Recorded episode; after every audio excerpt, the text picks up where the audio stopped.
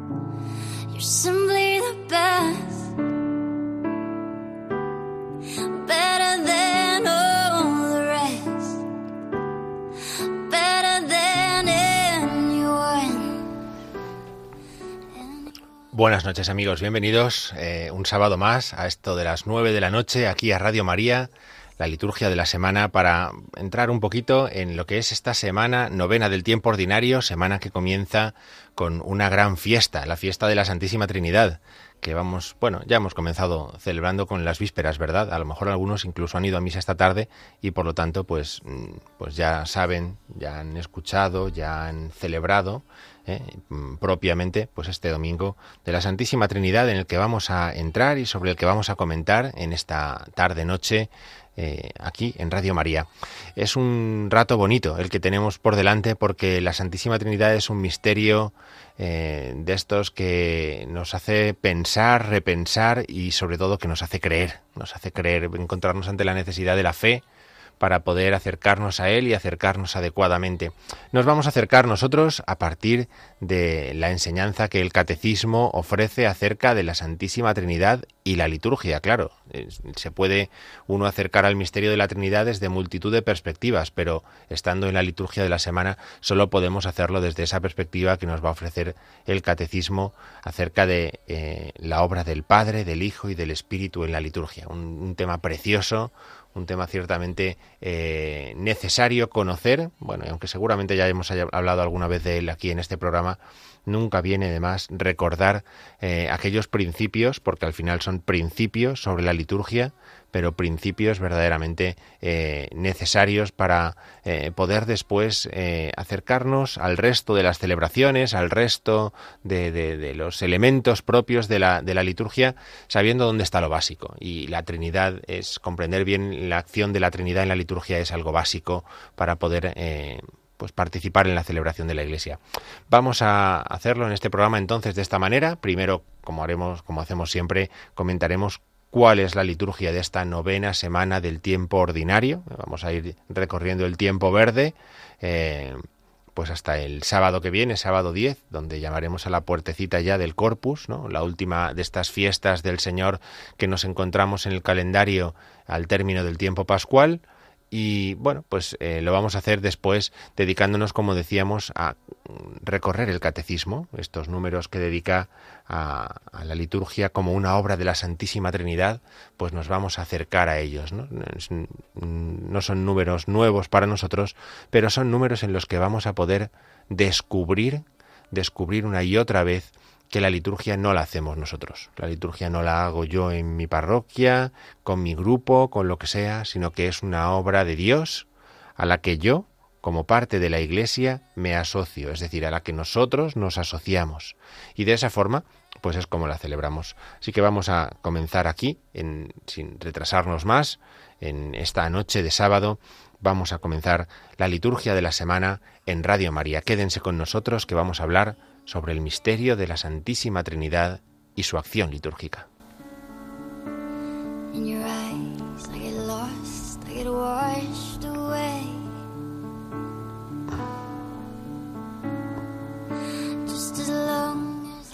Muy bien, novena semana del tiempo ordinario. Aquí es donde nos encontramos, en la novena semana del tiempo ordinario, porque estas fiestas, una vez pasado Pentecostés, son fiestas que corresponden ya al tiempo ordinario. Ya no son fiestas eh, del tiempo pascual, no son fiestas de otro tiempo fuerte, sino que son fiestas que corresponden a los primeros domingos. Bueno, alguna vamos a encontrar pronto como el Sagrado Corazón de Jesús, que es en viernes, o hemos celebrado hace un par de días la fiesta de Jesucristo, su muy eterno sacerdote, jueves, ¿no?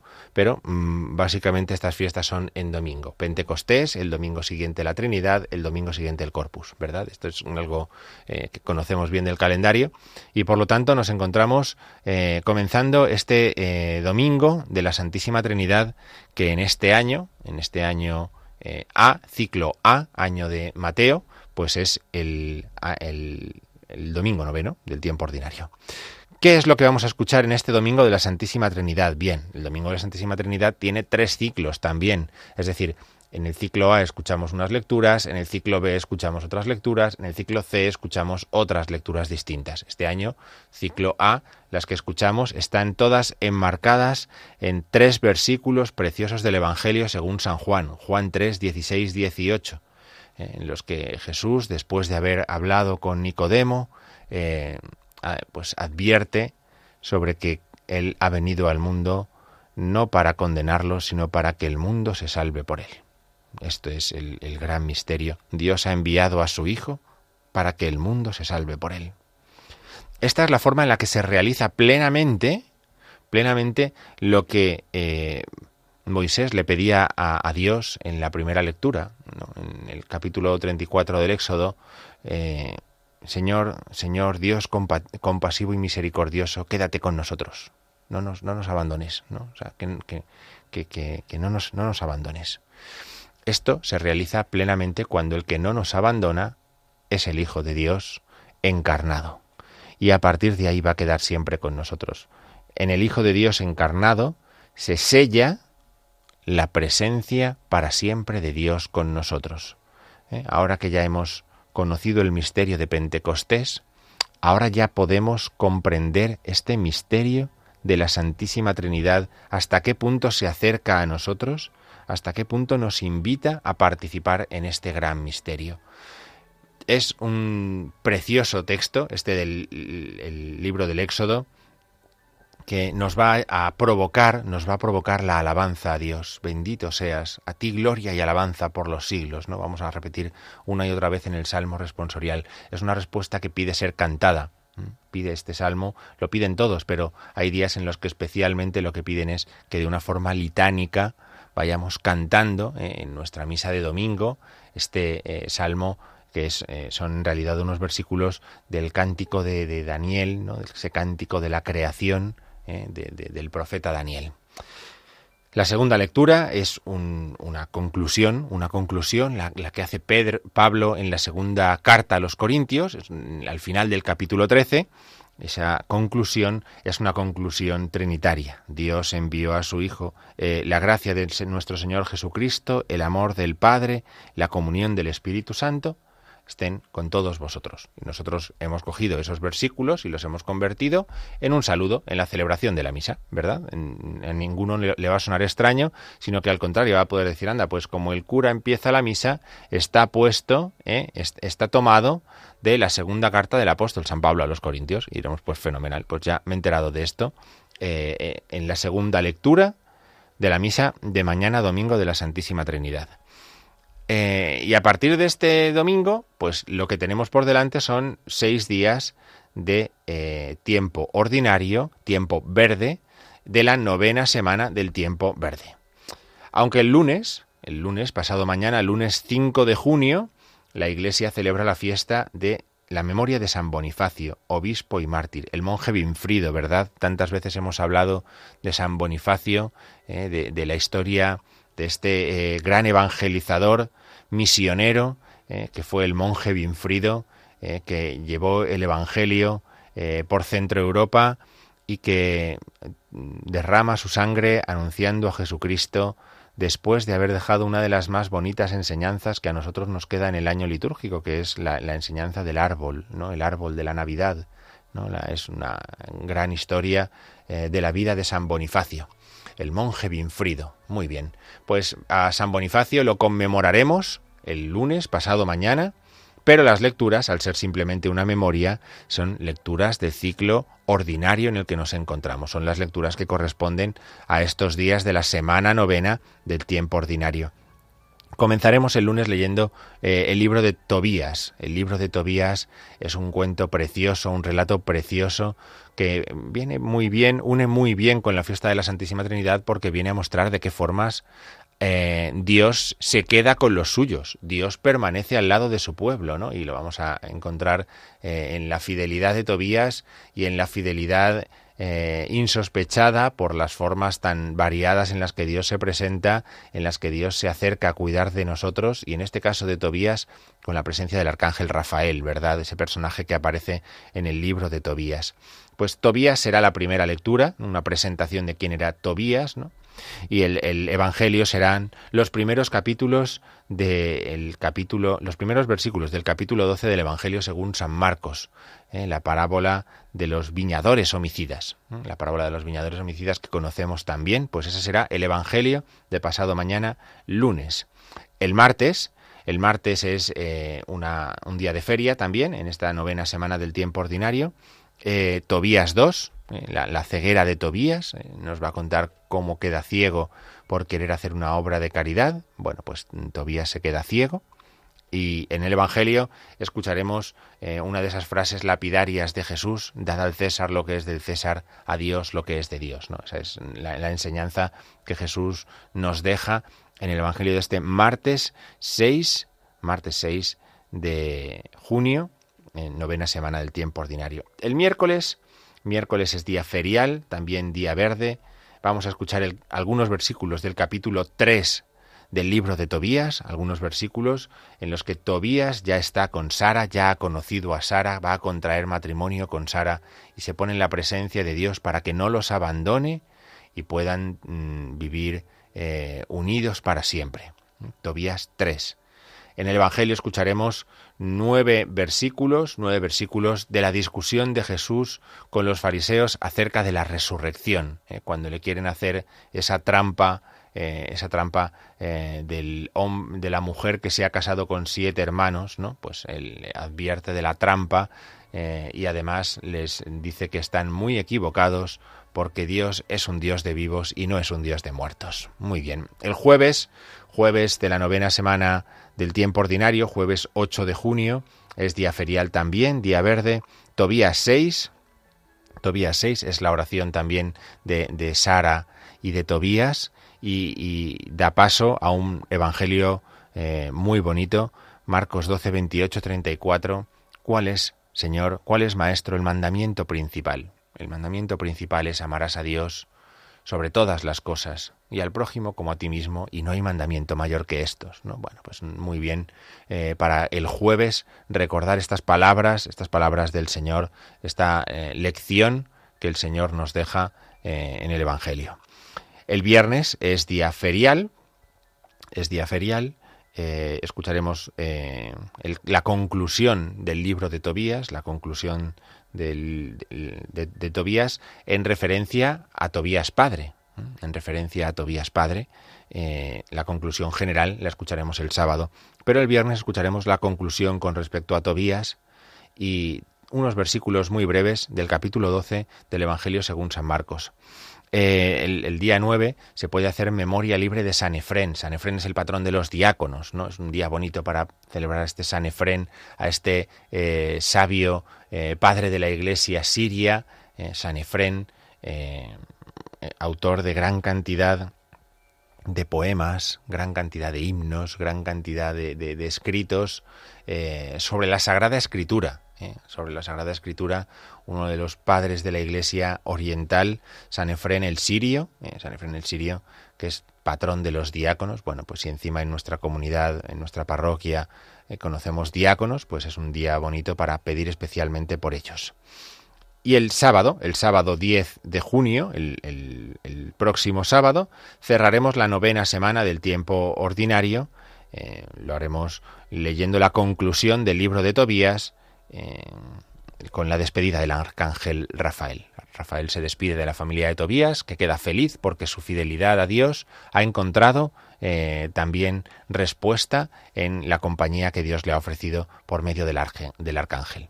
Esta será la primera lectura y la conclusión también es eh, conocida, la conclusión del capítulo 12 de Marcos, eh, la viuda pobre que echa dos monedas a la entrada en el templo. Muy bien, esta es la novena semana del tiempo ordinario. El sábado por la tarde, pues entraremos ya en la última gran solemnidad de estos días, el Corpus, ¿no? el Corpus Christi, eh, que interrumpe el ciclo dominical. ¿eh? En el ciclo ferial todavía encontraremos pronto, en estos próximos días, el Sagrado Corazón de Jesús, pero eh, el ciclo dominical, digamos que se ve alterado por última vez, en, ya hasta, hasta noviembre, con esta solemnidad del Corpus Christi que celebraremos el domingo que viene. Pues hasta aquí ha llegado nuestro primer repaso, hasta aquí ha llegado nuestro primer repaso de la liturgia de la semana. Esta es la liturgia de la semana, esto es lo que nosotros vamos a escuchar eh, a lo largo de estos próximos días en la celebración de la Iglesia. Esto es lo que nosotros nos va a acompañar. Eh, bendita rutina, ¿verdad? Podemos pensar también, bendita rutina. Después de tantos días, de tantas semanas, hemos pasado 100 días intensísimos. La cuaresma, la Semana Santa, la cincuentena pascual y ahora vuelve la rutina ¿eh? que necesitamos también para que ordene muchas cosas, ¿no? Para que serene nuestro corazón y nos ponga eh, un ritmo constante en el que ir siguiendo a Jesucristo por medio de la celebración de la Iglesia. Bueno, pues vamos a escuchar eh, ahora también un poco de música, vamos a escuchar el, el, Gloria del Antifonario de León, ya que estamos en un día dedicado especialmente a la Trinidad, pues vamos a escuchar el Gloria del Antifonario de León. Ciertamente el Gloria del Antifonario de León tiene una introducción muy larga que nosotros eh, hemos traído aquí en la versión de Eduardo Paniagua y entonces pues es una, tiene una introducción muy larga, pero que nos permite también a nosotros eh, recoger todo lo que hemos dicho de la liturgia de la palabra en esta novena semana, tengamos en cuenta la importancia que tiene eh, el, el, misterio de la Trinidad, tengamos en cuenta la, la, importancia que tiene la fiesta del domingo para toda la semana. Es muy importante que aprovechemos este momento también para darnos cuenta de que lo que la liturgia celebra el domingo, es una luz para toda la semana, es un faro que no debemos perder de vista a lo largo de toda la semana, porque a veces celebramos el domingo y estamos ya pensando en que toca el domingo siguiente. No, no, el domingo es la luz para toda la semana que empieza, porque es el primer día de la semana. Por eso viene muy bien que aprovechemos ¿eh? una semana como esta de la Santísima Trinidad para que con las lecturas que vamos a escuchar mañana domingo tengamos en cuenta, eh, las tengamos en cuenta durante todos estos días porque vamos a poder reconocer cómo esa presencia de Dios, esa presencia de Dios eh, se realiza en la liturgia. ¿Cómo sabemos que Dios permanece siempre con nosotros? Porque celebramos la liturgia de la Iglesia. Si no celebráramos la liturgia de la Iglesia, no podríamos saber que Dios permanece con nosotros. Pero si nosotros hacemos lo que la Iglesia ha mandado que hagamos, tenemos la certeza de que Dios permanece con nosotros. Si no, tenemos una palabra una palabra que nos dice algo, pero no la acción de la gracia que viene en la celebración de la Iglesia. Por eso es, mm, son días para que aprovechemos y para que descubramos este misterio, este misterio de la Santísima Trinidad. No nos conformemos simplemente con decir, pues sí, yo hago la señal de la cruz y ya está, me quedo tan contento. Aprovechemos, mientras escuchamos ahora el Gloria del Antifonario de León, para reflexionar un poquito sobre esto de la liturgia de la semana.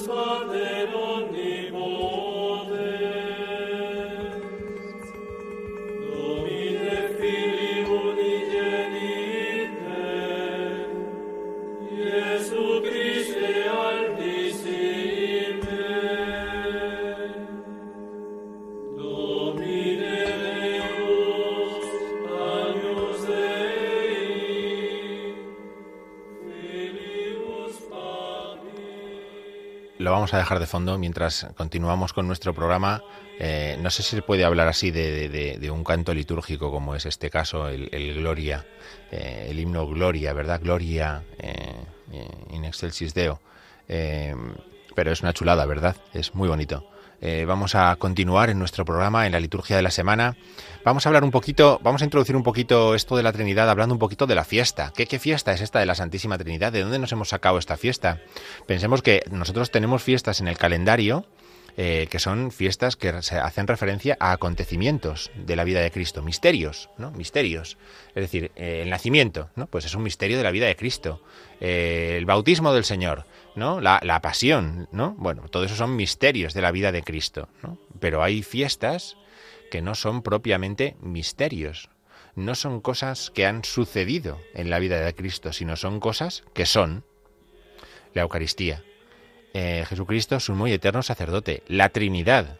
¿No? No son cosas que han sucedido, sino son conceptos teológicos que la Iglesia celebra y, los celebra porque eh, descubre en ellos eh, pues un elemento enriquecedor Descubre en ellos una forma de ser guiado también eh, por, el, por el camino del año litúrgico y es muy interesante que, pues, que, no se pierda de vista en todas estas celebraciones que no son de, acontecimientos, sino que son del concepto, pues que no perdamos de vista qué es lo que eh, sucede en ellas. Bien, ¿cuándo, ¿cuándo aparece esta fiesta? de la Santísima Trinidad, cuando aparece esta fiesta, que, es para nosotros ahora mismo una fiesta importante del calendario litúrgico. Claro, es que esta fiesta es una fiesta que aparece por primera vez, ¿no? Tenemos conciencia de ella, pues en el siglo VII, en el siglo VIII, eh, eh, empiezan a aparecer formulaciones litúrgicas del misterio de la Trinidad. Evidentemente, como ya hemos visto en la segunda carta a los Corintios al principio de nuestro programa, por poner un ejemplo, hay en la celebración de la Iglesia, desde muy pronto, fórmulas trinitarias que se emplean. Sin embargo, ciertamente, eh, hasta el siglo VII, VIII, después de contiendas eh, antitrinitarias, como pudo ser el arrianismo, ¿no? hemos hablado muchas veces de arrianismo aquí, eh, y, otras herejías, pues empiezan a aparecer formulaciones litúrgicas, formulaciones litúrgicas de la Trinidad. Eh, el prefacio de la misa, por ejemplo, el prefacio de la misa de la Trinidad, es una auténtica eh, catequesis, es una auténtica explicación de en qué consiste el misterio de la Trinidad. ¿No? Si no han ido a misa esta tarde y van a ir mañana, eh, hay que ir con atención al prefacio, porque el prefacio está jugando con el uno y el trino, el trino y el uno, las personas, las naturalezas, las misiones, las relaciones. ¿no? Entonces, si uno no va y está atento, pues se pierde en el prefacio. Pero el prefacio es un texto de gran belleza, es un prefacio tomado de la liturgia hispánica y que nosotros empleamos en la liturgia eh, romana, y es un texto de gran belleza precisamente porque lo que busca es acercar el misterio de la celebración, el misterio de la Trinidad, a la celebración litúrgica. Y eso es, eh, pues ciertamente, llamativo, llamativo, es ciertamente una ayuda para los que celebramos, pues el poder encontrar eso que confesamos dentro de la celebración. Pero bueno, ya en el siglo X, en el siglo X, ya en el domingo siguiente a, Pentecostés, ya hay monasterios benedictinos eh, francos eh, en los que se celebra una fiesta de la Santísima Trinidad aunque eh, en un principio Roma lo mira con un poco de recelo, como, bueno, pero si todo lo que hacemos es trinitario, ¿no? Si en la liturgia todo es trinitario, pues al final pues, mm, va a ser una fiesta que se vaya extendiendo, va a ser una fiesta que vaya teniendo un peso, y, a finales del siglo pues del siglo siguiente pues ya está introducida dentro del calendario romano. Es decir tampoco le dieron muchas vueltas. Vieron que era una celebración que eh, ofrecía a la Iglesia pues una profundización en un misterio esencial de nuestra vida de fe y entonces eh, entró eh, de una forma definitiva, ya para toda la Iglesia, entra en el siglo XIV. Eh, es un poquito más adelante, en el siglo XIV es cuando ya entra de una forma definitiva. Y la reforma del Vaticano II la mantiene sin dificultad, pues donde estaba, en el domingo siguiente a Pentecostés. En Pentecostés se nos ha presentado el don del Espíritu. Ahora que ya conocemos al Padre, al Hijo y al Espíritu, celebramos a los tres, a las tres personas de la Trinidad juntas en una fiesta, y es la fiesta de la Santísima Trinidad.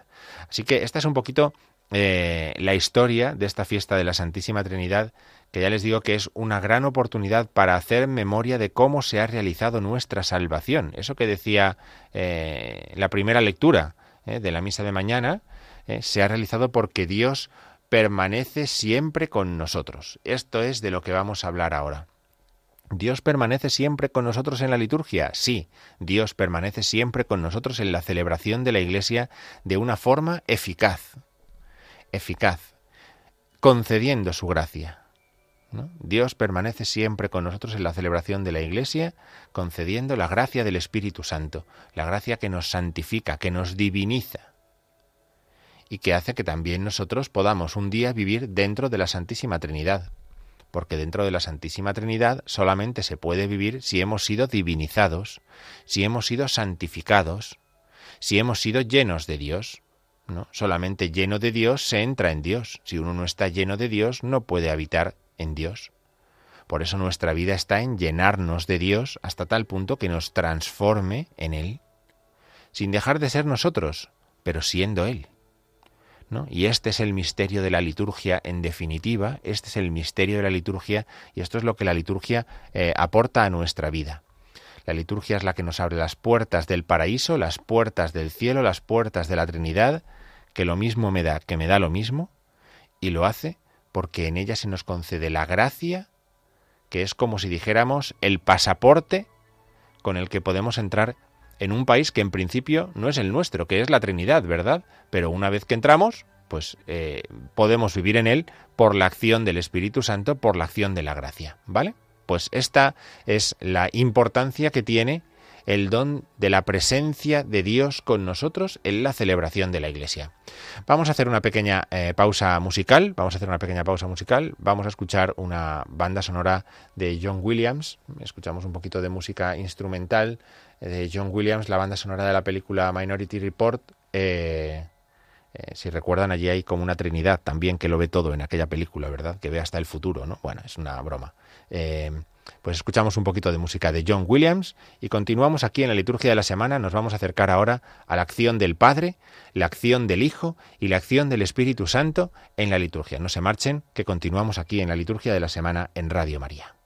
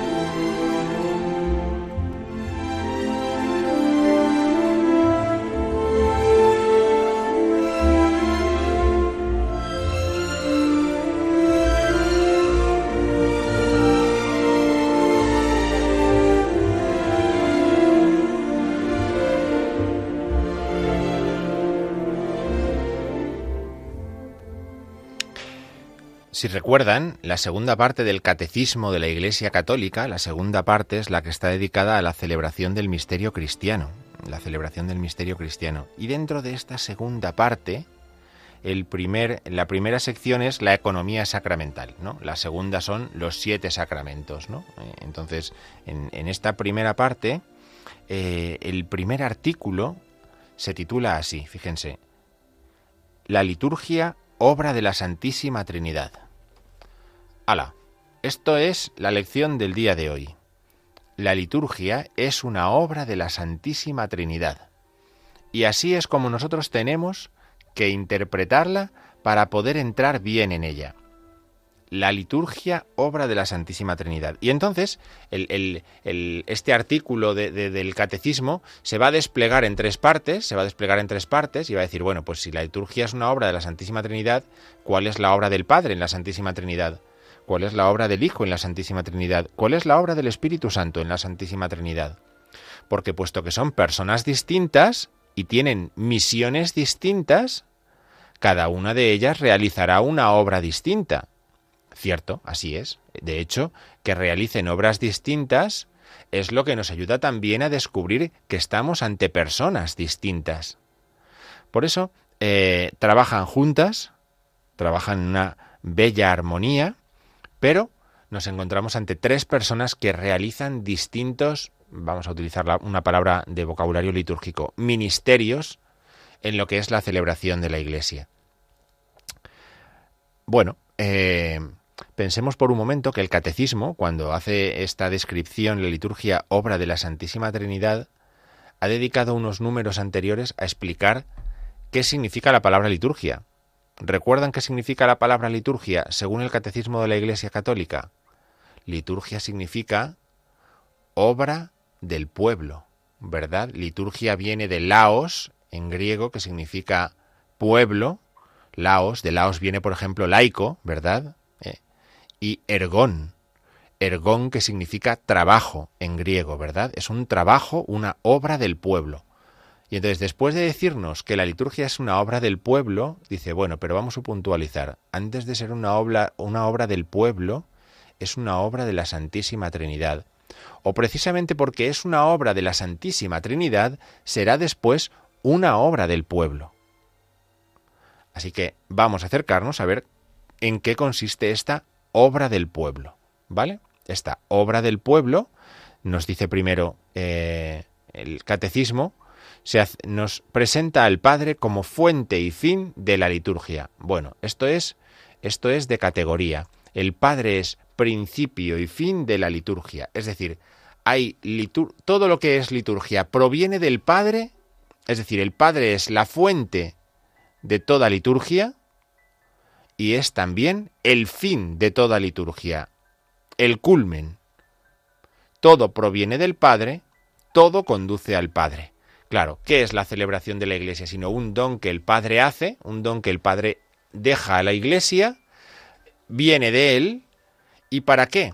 Para recapitularlo todo y devolverlo al Padre. De hecho, eh, el catecismo comienza eh, citando la carta a los Efesios. Vamos a leer eh, tres versículos de la carta a los Efesios que conocemos bien, pero que nos explican esto mismo. Dice, Bendito sea el Dios y Padre de nuestro Señor Jesucristo, que nos ha bendecido con toda clase de bienes espirituales en los cielos en Cristo, por cuanto nos ha elegido en Él antes de la creación del mundo, para ser santos e inmaculados en su presencia en el amor. Eligiéndonos de antemano para ser sus hijos adoptivos por medio de Jesucristo, según el beneplácito de su voluntad, para alabanza de la gloria de su gracia, con la que nos agració en el amado. ¿Eh? El Padre es la fuente de toda bendición. Toda bendición proviene del Padre. Y en toda bendición recordamos que la gran bendición que nosotros hemos recibido del Padre es Cristo.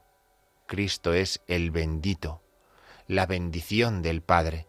Una bendición que lo que hace es concedernos el ser hijos adoptivos. La celebración de la Iglesia es la celebración de los hijos de Dios. La celebración de la Iglesia es la celebración de los hijos adoptivos de Dios, que han recibido la bendición del Hijo ¿dónde? En el bautismo. Y ese ser eh, hijos en el Hijo es lo que hace que nosotros nos beneficiemos del trabajo de la Santísima Trinidad que es la celebración litúrgica. Por eso, bendecir es una acción divina cuya fuente es el Padre. Él es la fuente de toda bendición. Y Él lo ha demostrado haciendo de la historia un camino de bendición para los hombres. nos ha creado para hacernos partícipes de su bendición. Y entonces el catecismo va a enumerar, va a recordarnos a determinados personajes que conocemos bien.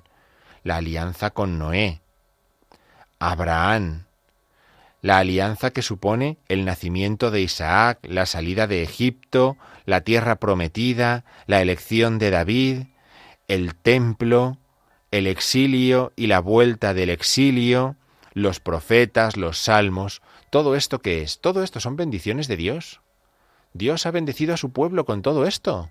Y Dios que ha bendecido a su pueblo con todo esto, lo recoge de una forma misteriosa y de una forma plena, ofreciéndonos la liturgia de la Iglesia. Este es el punto culminante, este es el punto culminante de la bendición.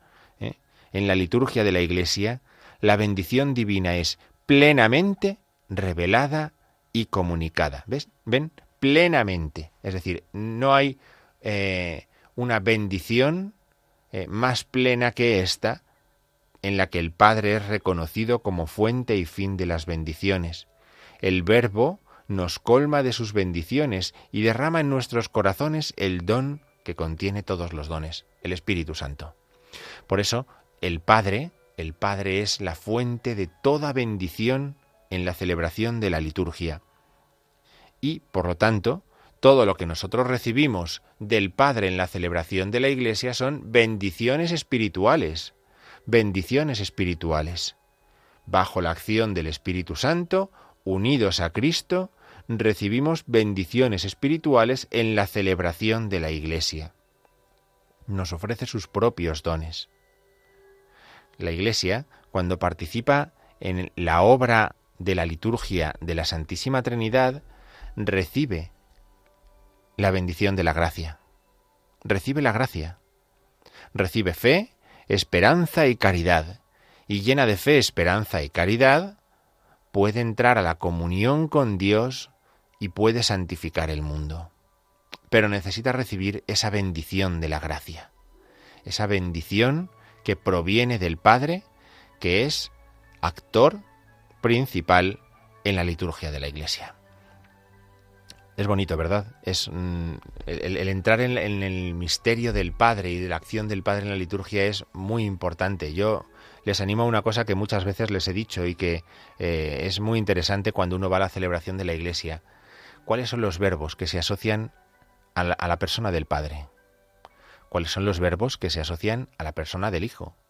cuáles son los verbos que se asocian a la persona del Espíritu Santo. Y así uno puede captar la acción del Padre, la acción del Hijo y la acción del Espíritu Santo en la liturgia. A veces vamos a oír textos, oímos oraciones, eh, textos bíblicos, lo que sea, y, y no nos damos cuenta de lo que estamos escuchando.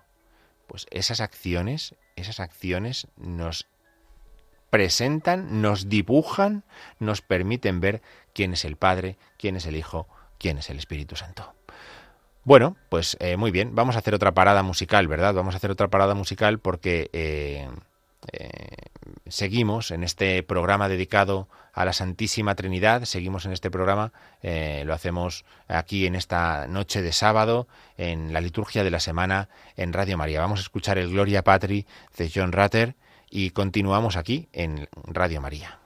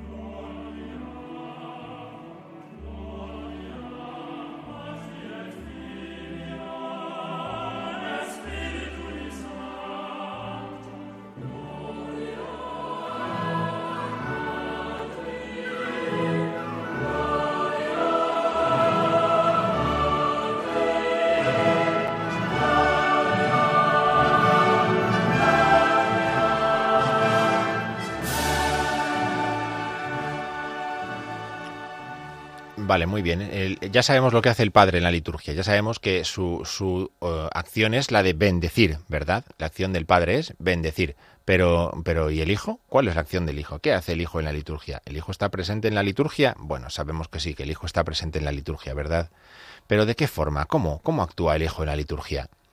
El catecismo comienza hablando sobre la obra de Cristo en la liturgia en el número 1084, donde nos advierte de que la presencia del Hijo en la liturgia, la acción del Hijo en la liturgia, tiene eh, un punto de partida, y es que el Hijo está sentado a la derecha del Padre, ha sido glorificado a la derecha del Padre, y porque ha sido glorificado a la derecha del Padre, puede desde allí enviar para nosotros el don del Espíritu Santo. Él intercede como sacerdote, como sumo sacerdote, como mediador para conseguir para nosotros una perenne efusión del Espíritu Santo. Si Cristo está presente a la derecha del Padre, Cristo consigue para nosotros el Espíritu Santo. Si Cristo está siempre presente a la derecha del Padre, Cristo consigue siempre para nosotros el don del Espíritu Santo desde ese lugar en el que Él ejerce como sacerdote, ejerce como mediador, desde ese lugar, Él nos comunica su gracia. Él nos ofrece la salvación y lo hace por medio de signos sensibles. Nosotros no vemos a Cristo intercediendo por nosotros lo sabemos, pero no lo vemos. ¿Qué es lo que vemos? Pues signos sensibles. Vemos pan, vemos, vino, vemos a un sacerdote, un acólito, un coro canta una canción, no otra, ¿no? Bueno, hay un silencio. Todo eso son signos que hacen visible, que acercan a nosotros un misterio invisible, que es que Cristo está a la presencia del Padre, comunicándonos su gracia, obteniendo para nosotros la gracia del Espíritu Santo. Es decir, la liturgia es eficaz porque Cristo intercede por nosotros ante el Padre. La liturgia es eficaz porque siempre, siempre recibimos en ella el don del Espíritu Santo. En la liturgia de la Iglesia, Cristo significa y realiza su misterio pascual su muerte y resurrección obtienen para nosotros el don de la gracia. Cristo ya no está presente en la liturgia, en la celebración de los sacramentos, de la misma manera que estaba presente cuando iba por, por la Galilea, cuando iba por, por el, la orilla del lago. no, no, no, ya no está de la misma manera que estaba entonces. Ahora está sacramentalmente. Antes se le trataba de una manera porque estaba eh, como cualquiera de nosotros, ahora ha sido glorificado, ha pasado la muerte y resurrección, ha sido glorificado y está a la derecha del Padre. Por eso, a la derecha del Padre obtiene para nosotros, de una vez para siempre, el don de la gracia. Esa es su tarea. El acontecimiento de la cruz y de la resurrección permanecen y atraen todo hacia Dios, porque ¿para qué recibimos la gracia sino para ir hacia Dios? Entonces su tarea mediadora es una tarea recapituladora. Por eso envió el Espíritu Santo sobre los apóstoles en Pentecostés que hemos celebrado la semana pasada. Porque de esa manera los apóstoles se han hecho herederos de esa liturgia que Cristo realiza de una forma invisible ante el Padre. Y así es como recibimos también nosotros el don de los sacramentos. Aquí tenemos que recordar un número del, Concilio Vaticano II que muchas veces eh, hemos citado, Sacrosantum Concilium número 7, que explica que Cristo está presente en la liturgia de la Iglesia. Claro, si Cristo no estuviera presente, nosotros no podríamos obtener la gracia. Y si no pudiéramos, si no pudiéramos obtener la gracia, lo que tendríamos sería magia. Magia. Pero nosotros no creemos en la magia, creemos en la liturgia. Porque Cristo es el que está presente. No son cosas que nosotros hacemos con nuestras manos. Es algo que Dios hace. De una manera invisible, por medio de signos y de símbolos y de palabras que son visibles, cercanas a nosotros. Por eso, ¿qué es lo que sucede cuando Cristo nos concede la gracia? Pues que nosotros participamos de la liturgia del cielo en la que está Cristo. Esto es muy interesante. Cuando nosotros participamos en la liturgia, somos introducidos por Cristo en la liturgia del cielo. No estamos en dos liturgias diferentes, sino que nosotros somos introducidos en la liturgia del cielo. ¿Cuántas razones para tomarnos en serio una misa? ¿Cuántas razones para tomarnos en serio una boda? ¿Cuántas razones para tomarnos en serio el sacramento de la confesión? Cristo concede, consigue la gracia para nosotros porque ha muerto y resucitado y así se presenta ante el Padre. Él ejerce como mediador, como sumo sacerdote. Esa es la obra del Hijo en la liturgia. Bueno, pues mm, vamos a escuchar un poquito más de música. Vamos a escuchar ahora el Gloria in excelsis Deo de Vivaldi, eh, de Antonio Vivaldi, y nos acercamos a ver qué es lo que eh, dice el catecismo que hace el Espíritu Santo en la liturgia.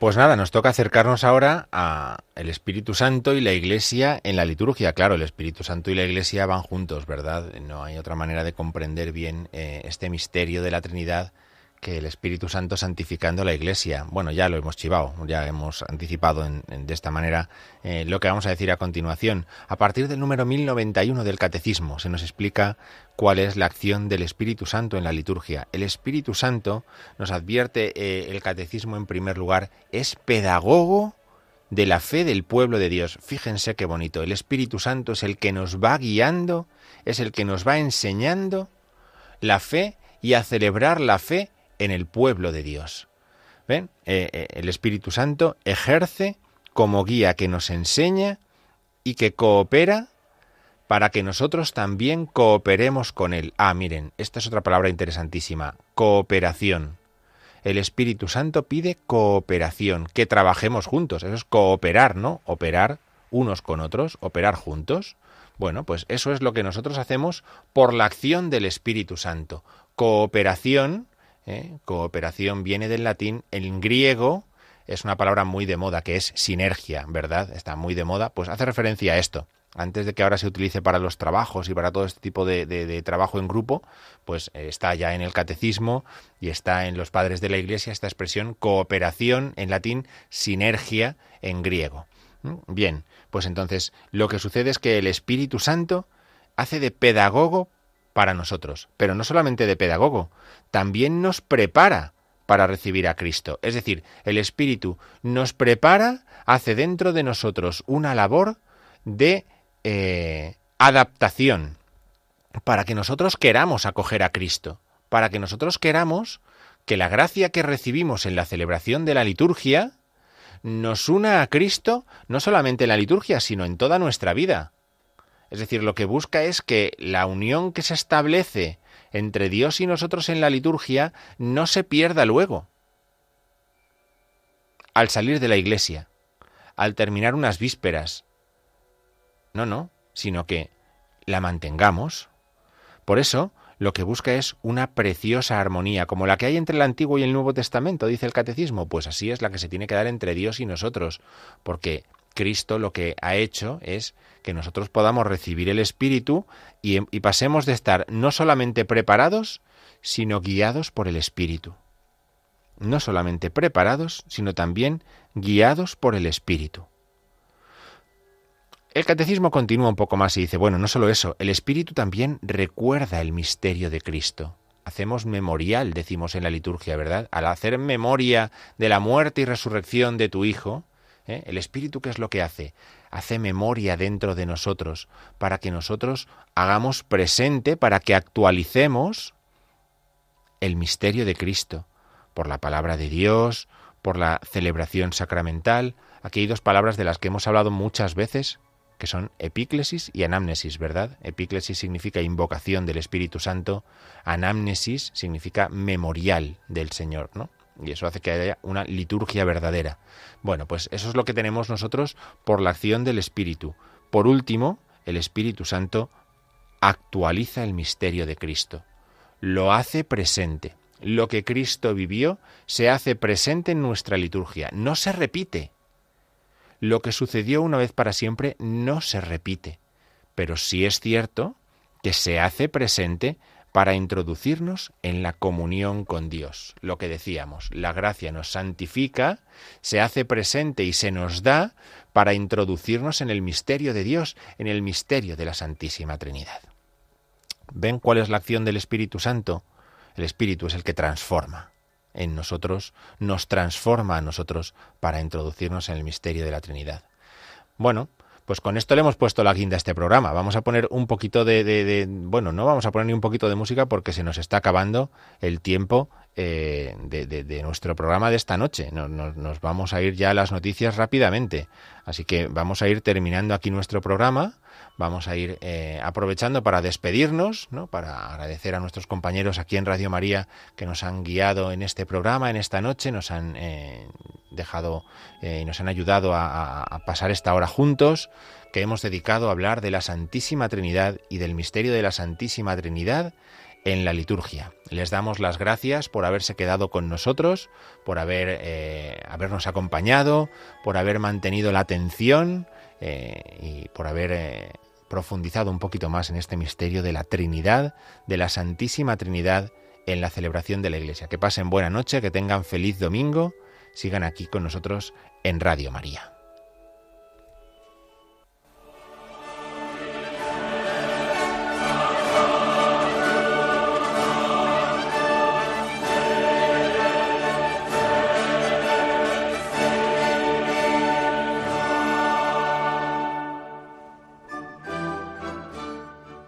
Han escuchado la liturgia de la semana con el padre Diego Figueroa.